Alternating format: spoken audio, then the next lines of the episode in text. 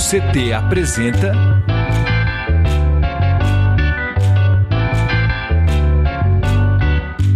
Cindy CT na Cultura, com Meire de Origem. Um programa do Sindicato Nacional dos Servidores Públicos Federais da área de Ciência e Tecnologia do setor aeroespacial. Olá, olá, olá, web espectadores, ouvintes e ouvintas da Web Rádio CT. Está começando mais um episódio do Sim CT na Cultura comigo, Meires de Origem, uma realização do Sindicato dos Servidores Públicos Federais da área de Ciência e Tecnologia do setor aeroespacial em São José dos Campos. E vocês se conectam conosco pelo Spotify e também aqui no nosso canal do YouTube Rádio CT. Se não for inscrito, já se inscreve aí, já deixa seu like também, que é para engajar esse vídeo para o YouTube esparramar ele aí para mais pessoas. O conteúdo assim tá incrível. E não se esqueça também de se conectar conosco através das nossas redes sociais, enfim. Bom, gente, recado dado. Hoje, no episódio de hoje, eu vou trocar uma ideia com ela, que é uma jovem mulher de 25 anos, multiartista, cuidadora, ativista canábica, diagnosticada com leucemia, onde se encontra no fim da quimioterapia há três anos tratando TAG, que é trans, transtorno de ansiedade generalizada. Ela faz uso do óleo de cannabis full, spectrum há dois anos. Ela vai falar para gente desses processos e de outros processos também, e atravessamentos que acabam fazendo parte, né? Enfim. Então, bora trocar ideia. Seja muito bem-vinda, Ana Massi. Salve, muito obrigada por esse convite, por esse espaço aqui de expressão. É, como a Meire já falou, né, me apresentou aí, é, eu estou nessa luta em relação ao final do câncer já, final do câncer, assim, do tratamento de químio e também lutando pelas causas da maconha terapêutica. É, saúde mental, também arte, cultura, meio ambiente, porque quando a gente fala dessa planta, a gente aborda muitas questões, inclusive questões sociais e raciais também estão envolvidas nessa pauta. É, eu nem sei por onde começar, né? Mas eu gostaria de começar também dizendo que meu tratamento ele não é, é fornecido pelo SUS. O SUS, ele não, meu tratamento de a base de cannabis, né? É, eu tentei pelo SUS, tentei, não consegui, nenhum médico quis me auxiliar, quis prescrever para mim. Eu tive que ir atrás de associações canábicas, atrás de médicos particulares, tive que ir atrás de importar o óleo, que é muito caro. Então, eu não tenho condição financeira de manter o meu tratamento à base de cannabis. No entanto, ela é uma planta. Então, a gente, o que a gente faz, né? A gente vai atrás da maneira que dá. É, eu recebi muito apoio, né? Eu tenho esse, essa vantagem, né? Eu chamo até de privilégio, né? De ter tido esse apoio, essa ajuda de conseguir o óleo, porque os meus primeiros óleos, as minhas primeiras consultas foram totalmente gratuitas uma coisa que eu não conseguiria pagar, por exemplo, porque uma consulta é em torno de 300, 600 reais, eu já cheguei a ver. Um óleo, por exemplo, custa em torno de 700 reais. O óleo que eu fiz uso da primeira vez, ele custava nesse valor, nessa faixa de 700 reais. Um óleo. Então. Fora o frete, porque como ele era importado, né, aí o frete era mais 200 reais porque vinha lá da Flórida, né? Caro. Caro. É, e a gente vê sorte, é. E a gente vê que tem essa questão, essa questão social mesmo envolvida. Para a gente começar assim do começo, eu acho que seria bacana você contar para gente assim primeiro de tudo, né? Quem que é a Ana Márcia, Ana Macieira, assim, e, e, e, como que foi, assim, porque você é uma jovem mulher, 25 anos, né? É, é, é, e, é, e é interessante a gente conversar sobre isso, porque uma vez a gente falar mesmo que o câncer, né, e, e diversas questões e atravessamentos, eles não estão ligados, né, à sua idade mais. Antigamente, a gente, quando a gente pensava no câncer, a gente pensava, tipo, só em idosos, por exemplo, né, assim, na sua grande maioria. E hoje a gente vê, assim, é, se multiplicar muito e também porque aí tem razões é, alimentares, uma série de coisas que a gente vai trocar uma ideia aqui. Mas conta pra gente, você Ana Massi das artes, né? Enfim, e, e, e conta, conta como que foi o seu encontro com as artes até chegar nesse diagnóstico. Nossa, você fez uma pergunta que mexe bastante comigo, porque eu sempre fui artista, minha vida inteira, desde criança eu fui artista. Eh, eu comecei na dança com quatro anos de idade, comecei na arte muito cedo. Com 15 anos, eu fiz a minha inscrição sozinha, tipo, a minha mãe não ia fazer inscrição para mim. Então eu ia sozinha participar das aulas de balé, participar das aulas de teatro, de circo, lá na Fundação Cultural.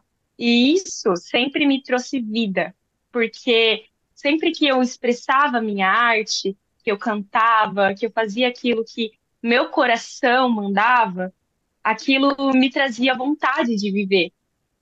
Isso por quê? Né? Porque desde criança eu tenho idealizações suicidas, desde que eu sou muito novinha.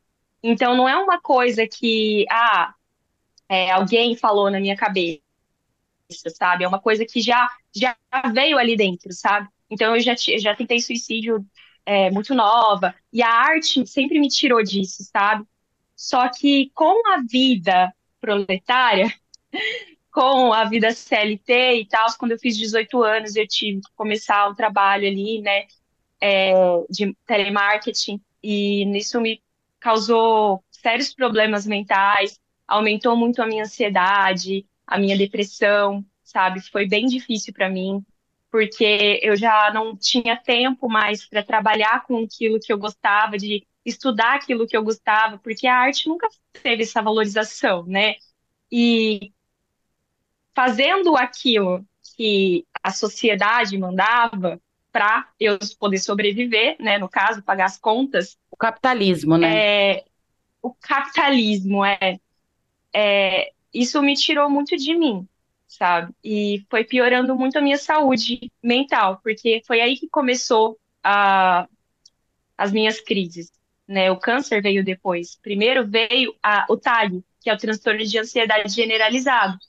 E em 2020 que eu fui receber esse diagnóstico de, de sendo que generalizada. De, sendo que desde criança você já tinha várias coisas que, né, várias é, é, situações é, é, que te acompanhavam ali, que te afligiam, e você foi receber o diagnóstico só em 2020 da ansiedade generalizada? Sim, porque as pessoas consideram isso frescura. Porque, ah, é dramática, ah, ela é sensível. Eu fui num psicólogo que ele chegou a dizer que eu era assim porque eu era artista.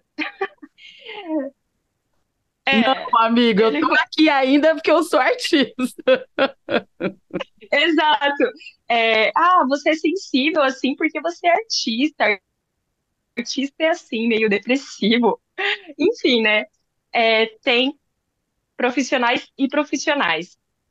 E quando eu comecei em 2018 a trabalhar como cuidadora de idosos, a minha saúde foi só piorando, porque eu não vivia mais para mim, eu vivia para trabalhar.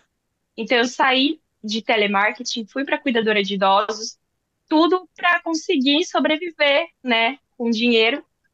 E a minha saúde só foi piorando, mesmo trabalhando. É, eu não fazia só a troca de fraldas, eu não só carregava o idoso, eu fazia musicoterapia, arteterapia, aromoterapia, tudo que eu pudesse integrar para aquela pessoa, aquele ser, eu levava para melhorar a qualidade de vida. E eu percebi que, como cuidadora, eu estava agindo muito bem como artista, sabe? Porque eu estava integrando a arte nesses cuidados. E não só me tratava, como tratava aquela outra pessoa também. Só que é, nesse meio tempo que eu não tive tempo de me cuidar, que eu só trabalhava, eu comecei a ficar muito doente. E em 2021 eu recebi o diagnóstico de leucemia. É, inicialmente eu achava que era uma depressão, eu achava que era uma, uma virose. Aí o SUS também foi muito difícil conseguir o diagnóstico de leucemia.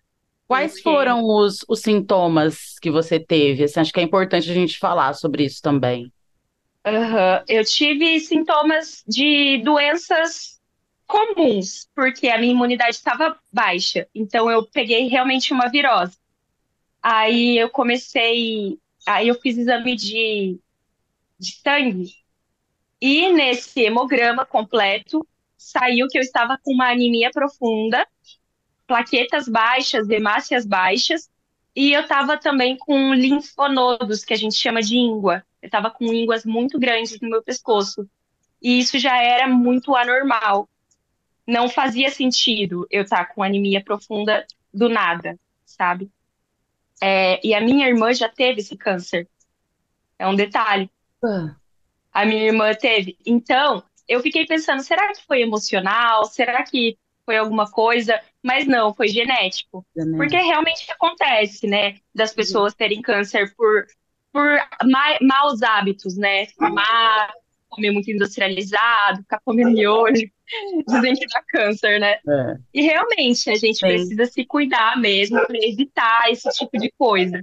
Mas no meu caso foi genético mesmo, eu já nasci com esse câncer ali. Ele só estava tá, esperando um momento para se manifestar.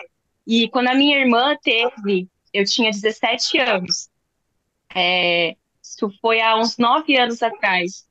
E foram os mesmos sintomas que ela teve. Só que é muito diferente eu da minha irmã, porque a gente teve o mesmo câncer praticamente. Só muda algumas coisinhas, mas foi leucemia e linfóide aguda também. E a diferença é que eu fiz, o meu tratamento foi mais, muito mais pesado do que o da minha irmã. O meu tratamento, ele exigia mais quimioterapia, mais radioterapia, é, só que a minha irmã, ela ficou muito mais debilitada do que eu, ela sofreu muito mais do que eu. Ela teve inúmeros problemas de saúde. Por quê? Eu considero que é por conta da maconha porque ela não fez o uso e eu fiz. Mas não só a maconha, tem a ver também com alimentação, porque eu sempre, desde muito nova, eu sempre optei por uma alimentação mais saudável. Eu sempre gostei mais de coisas mais naturais e tudo mais. E ela não, ela gosta de porcaria mesmo, industrializado mesmo. Ela sempre foi tá assim, certo. até hoje ela é assim. É, ela, ela tá aí curada do câncer e continua levando a vida que ela sempre levou de. Ai, mas que bom saber é. disso, assim, que ela tá é. bem, que vocês estão bem, né? Porque é isso. Sim. É isso que importa, realmente. É, só que aí, nessa descoberta, eu já iniciei o tratamento de quimioterapia, começando também com o óleo de cannabis, porque eu já tinha esse conhecimento. Porque eu estudo isso há 10 anos. Quando eu tinha 15 anos, eu fiz um trabalho na escola, no ensino fundamental, sobre cannabis medicinal, sobre a maconha. Não acredito, tava... há 10 anos atrás. Uhum, que professor é esse? Professora, Menina, ela ficou louca. Ela ficou maluca comigo. É, foi no nono ano, a professora de história pediu para os alunos fazerem um trabalho sobre um assunto de que se interessassem. E eu abri essa, esse diálogo e apresentei esse trabalho. Ah, não e... foi uma coisa que partiu da, da, da, pedagogicamente falando, foi você que levou a ideia. e eu tirei uma nota máxima.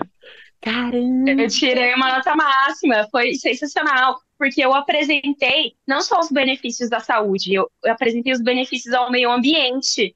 É, tudo que o cânhamo, né, a, a maconha pode fazer para o meio ambiente como é, tecido, plástico, óleo, carro, casa, tudo que você pode fazer, assim, tudo que você imagina, a gente pode utilizar o cânhamo, que é sustentável e faz bem para o solo. é, não prejudica o meio ambiente, é surreal. E aí eu já estudava, né? Então eu já sabia desses benefícios. Então eu só dei marcha e, e fluiu assim. Legal. E você falou também que você teve assim uma rede, né, e tal. Eu acho que isso faz muita diferença também, porque o, o, ambiente que a gente vive, ele vai dizer muito de como a gente vai lidar com certas situações, né? É, acredito que quantas pessoas que passam por, por esse problema, entre outros, porque a gente sabe que a maconha, ela não é só positiva no tratamento do câncer, ela tem uma infinidade de de, de, de, de, benefícios, né? Que daí vão é, é, na questão da saúde, que vai na questão da ansiedade, né? Enfim, todas essas também do próprio câncer, mas também é, é pessoas epiléticas, né? Enfim, é, são, é, é, é, inúmero, né? Assim, os benefícios que ela tem assim para a saúde. E a gente sabe que tem muita gente que tem resistência uma vez né, que existe essa criminalização. Eu queria até te perguntar isso, assim, é, como que você enxerga esse debate sobre a proposta da descriminalização do cultivo da cannabis para o uso terapêutico, medicinal e etc. Porque a gente está num momento, né, que a gente tem falado bastante sobre isso. Inclusive você, né, deu uma, fez uma matéria recentemente até, né, pro, pro, pro Vale e eu, eu acho que é interessante a gente falar sobre isso, porque muitas pessoas assistem e a gente sabe que até no meio da arte tem pessoas ainda que têm bastante preconceito, né? Assim, que ainda. E o preconceito, ele é o quê? Não é que a pessoa é ruim, é que é um preconceito, né? É um conceito formado baseado naquilo que você não tem a menor ideia né? Quando você vai conversar com essas pessoas que elas são muito assim, contras e etc, e, e, tem essa opinião formada, você vai ver que ela tem uma, uma opinião totalmente deturpada formada, né? Então eu queria que você falasse para você hoje que fez o uso, sabe o, e faz e sabe como isso foi fundamental no seu tratamento, né? É, é, é, e, e, e, na qualidade da melhora de vida também, porque é, é, eu, eu, eu tive uma amiga Andréia, né, tia Andréia das Artes também, a mãe do Dendê, inclusive, né, que ela ela fez o a tia Andréia maravilhosa e ela fez, é, né, presente, né, aliás, e ela fez o, ela fazia o uso, né, e eu lembro que ajudava muito no processo da dor, inclusive, né. Então, assim, a gente está falando de qualidade de vida, porque ninguém merece viver com dor, né? Então, eu queria que você, você que passou por isso, por esse processo, está passando por esse processo, né? Fala um pouco para a gente como que você enxerga o debate atual. Nossa, é muito complexo. É, eu vou usar de base a fala de uma pessoa que foi entrevistada esses dias na televisão. Ela falou que ela entende os benefícios para o uso medicinal, mas ela acha que a marcha da maconha não deveria acontecer porque é, as pessoas não estão preparadas. Aí eu volto essa pergunta: quando que as pessoas vão estar preparadas se a gente não debate? Quando que a gente vai tratar a desinformação se eles querem proibir o conhecimento? Então, é muito difícil a gente falar da maconha, do seu benefício terapêutico, do seu benefício é, industrial e muitos benefícios que ela nos traz, se a gente é criminalizado às vezes, às vezes não, né? As pessoas são criminalizadas. É, simplesmente por estar portando algumas gramas, alguma coisa assim dessa planta, ou muitas vezes é, é desmerecido por estar falando sobre isso, por defender essa causa, porque muitas pessoas, inclusive na minha família, eu já tive várias desavenças por conta da, da maconha, por defender essa planta tem muita gente que não fala comigo, tem muita gente que vira as costas para mim, tem muita gente que, que, sei lá, me acha supérflua por defender isso. É, só que o que acontece? Quando a gente trata essa desinformação, a gente traz não só o conhecimento para esse povo, mas também a gente traz a qualidade de vida também para essa galera. Porque tem muita gente que deixa de fazer o uso do óleo por conta da, da falta de informação. É, conheço pessoas que tratam epilepsia refratária, que tratam é, crianças, pessoas autistas, que têm o direito de fazer o uso do óleo, que estão sofrendo muito por conta dessas patologias, e elas não fazem o uso porque os responsáveis têm preconceito. E a gente já vê evidências, já existem inúmeras evidências científicas. Tem um site chamado PubMed, que lá você consegue encontrar inúmeras, inúmeras é, evidências. Vamos deixar na descrição. Vamos deixar na descrição. Muito bom. Para as pessoas, para os nossos ouvintes, né, e web espectadores poderem uhum. ter acesso. É muito bom, porque lá você encontra, nossa, milhares de estudos sobre isso, é, estudos clínicos. É, então, quando a gente trata essa desinformação, a gente melhora a qualidade de vida dessas pessoas também, porque essa planta ela foi criminalizada lá em 1800 por motivos racistas, que foi chamado, foi lá no Rio de Janeiro, né? Foi chamado Pito do Pango, essa lei, é, que chamava o fumo do índio, fumo negro, fumo negro. É, então, dizem que foram tragos pelos escravizados para cá, mas também existem indícios de que os povos originários dessa terra já tinha outra espécie da maconha, porque existem inúmeras espécies de, de, de cannabis aí. É, então, é, é, é uma planta que ela já é usada há cerca de 12 mil anos. Ela é muito ancestral. Muito ancestral. E quando ela foi criminalizada, é, pararam com os estudos científicos. Então, como que a gente, muita gente fala, meus médicos do SUS falam, ah, não tem comprovação científica de que ela faz bem para o câncer. Por quê?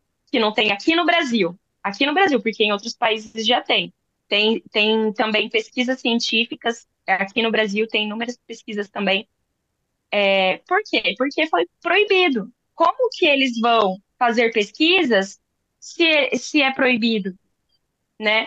Então, hoje em dia, é, a USP já está fazendo suas pesquisas, outras universidades também. A Unifesp tem um curso gratuito de cannabis terapêutica, é, inclusive, hoje é o último dia de inscrição desse curso também, mas é, direto, várias, é, acho que duas a três vezes no ano, eles abrem inscrições e é um curso de pós-graduação, é um curso que você pode fazer mesmo não sendo graduado, é, você recebe um diploma, você se forma em, em cannabis terapêutica, você aprende tudo sobre ela. E é um curso que está ali, gratuito, para quem quiser primeiro, na, na pauta de que todo mundo já faz uso da maconha.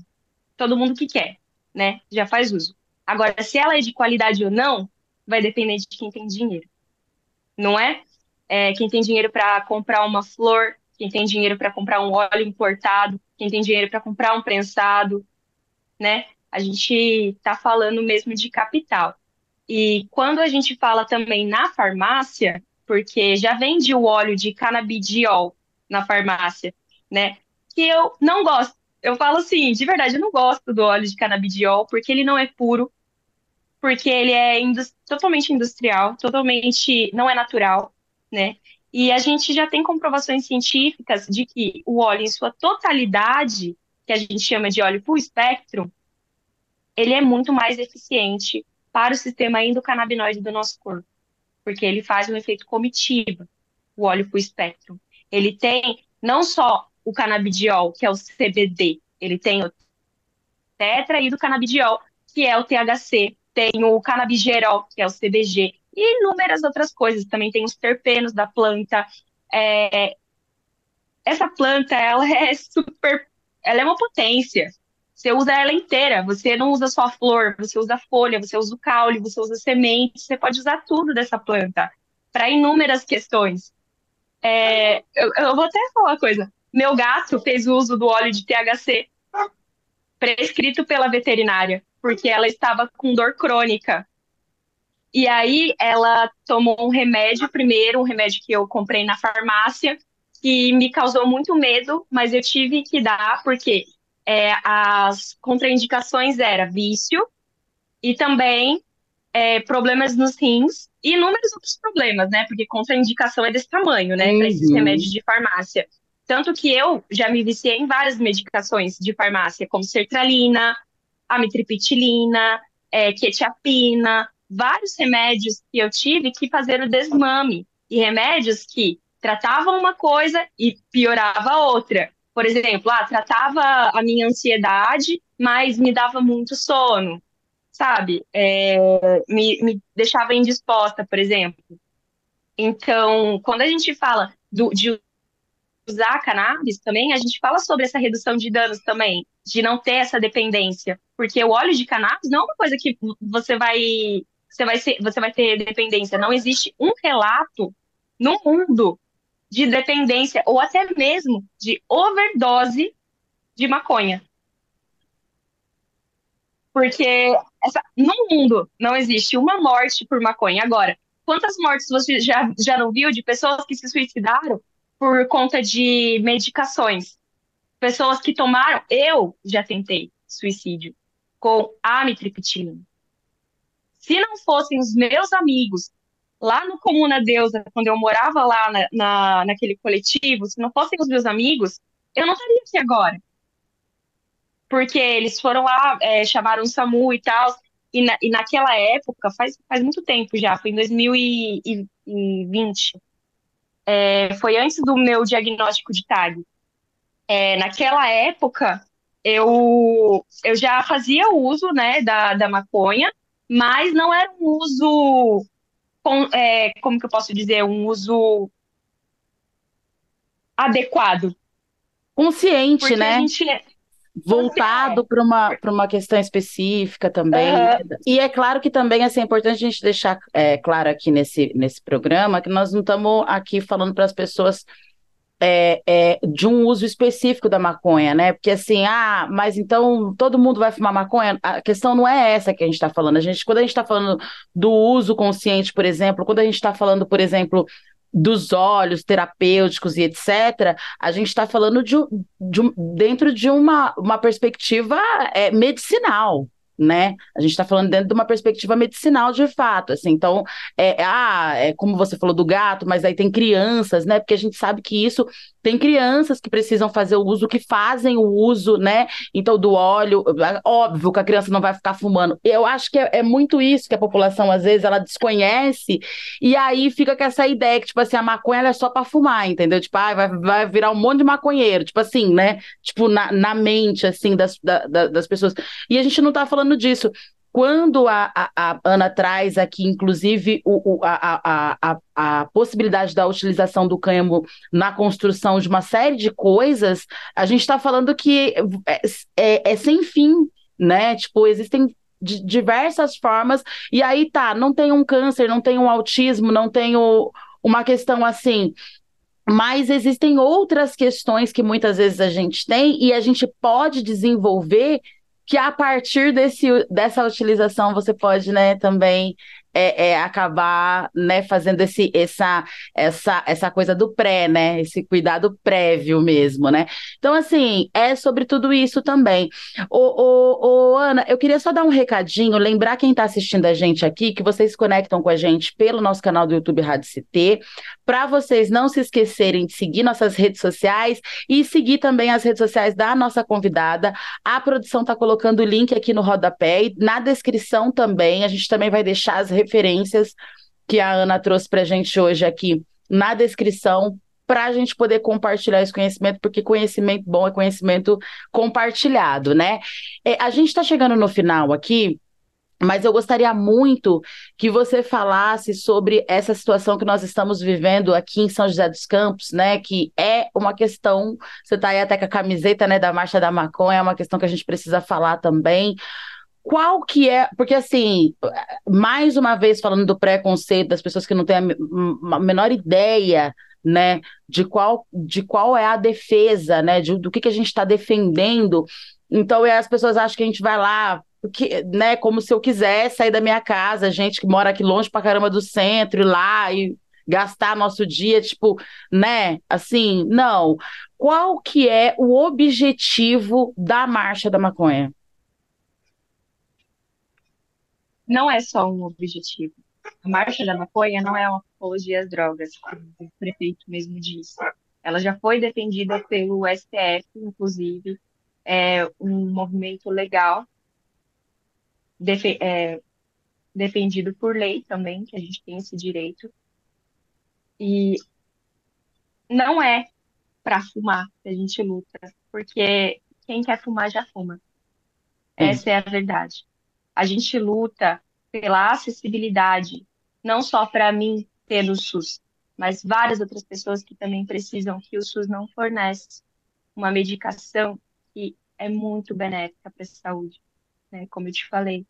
É, meu gato usou, e o meu gato ficou bem, ele estava com dor crônica, ficou bem uma semana.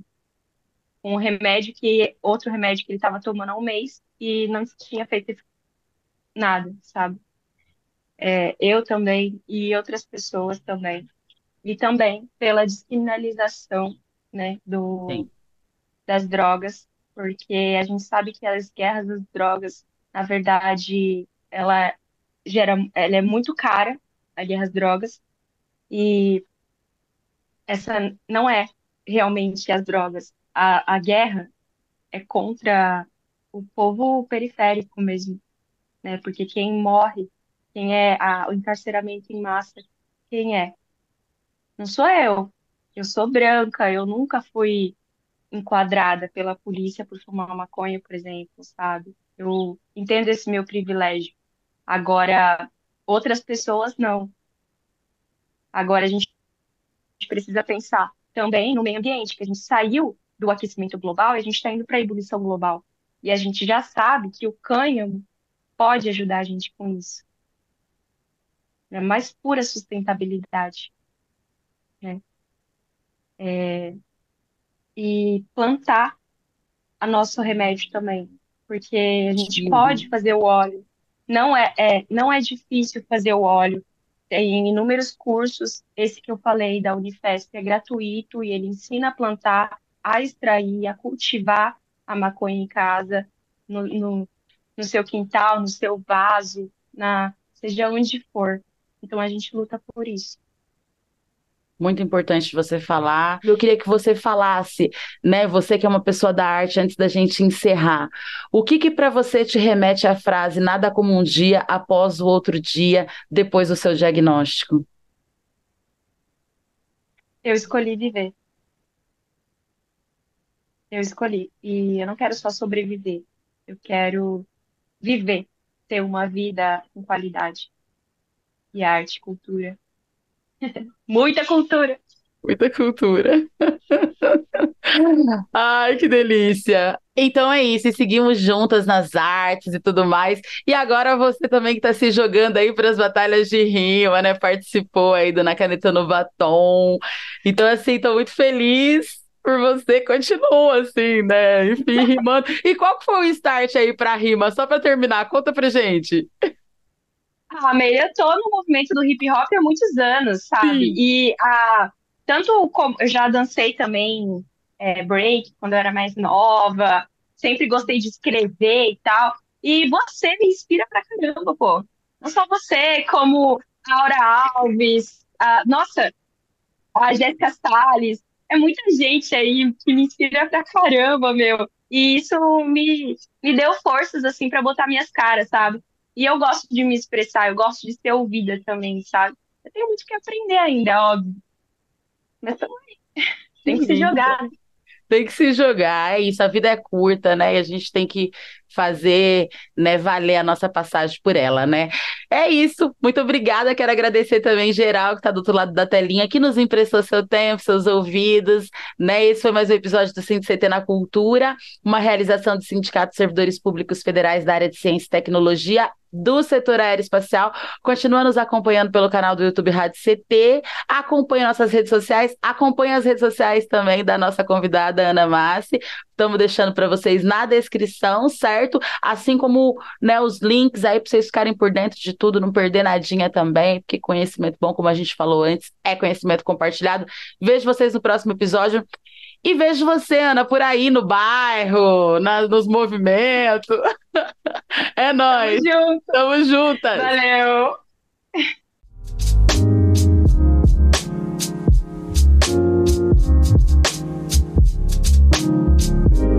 Thank